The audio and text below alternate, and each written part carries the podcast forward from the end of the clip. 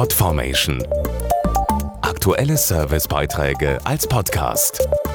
Regelmäßige Infos aus den Bereichen Service und Tipps.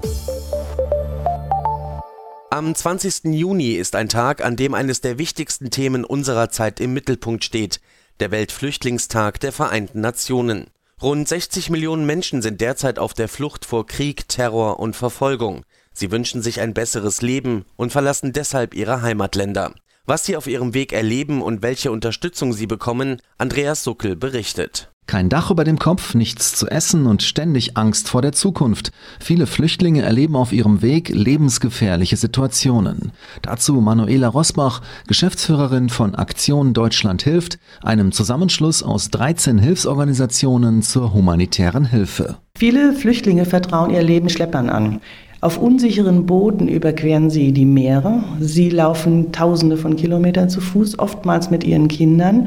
Wir müssen diesen Menschen helfen in ihren Heimatländern, auf ihren Fluchtrouten, aber auch in Europa, wo sie ankommen. Um den Flüchtlingen zu helfen, gibt es ganz unterschiedliche Projekte. Unsere Mitgliedsorganisationen helfen zum Beispiel in Syrien. Sie liefern Medikamente und Lebensmittel. Sie versorgen aber auch Flüchtlinge im Libanon und kümmern sich um traumatisierte Frauen und deren Kinder in Nordirak und Jordanien.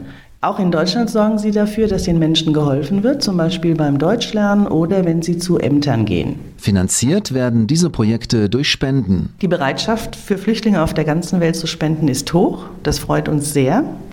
Von jedem gespendeten Euro fließen 90 Cent direkt in die Projekte von Aktion Deutschland hilft.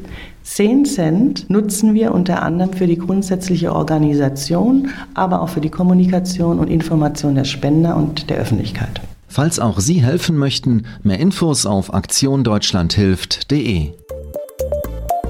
Podformation.de Aktuelle Servicebeiträge als Podcast.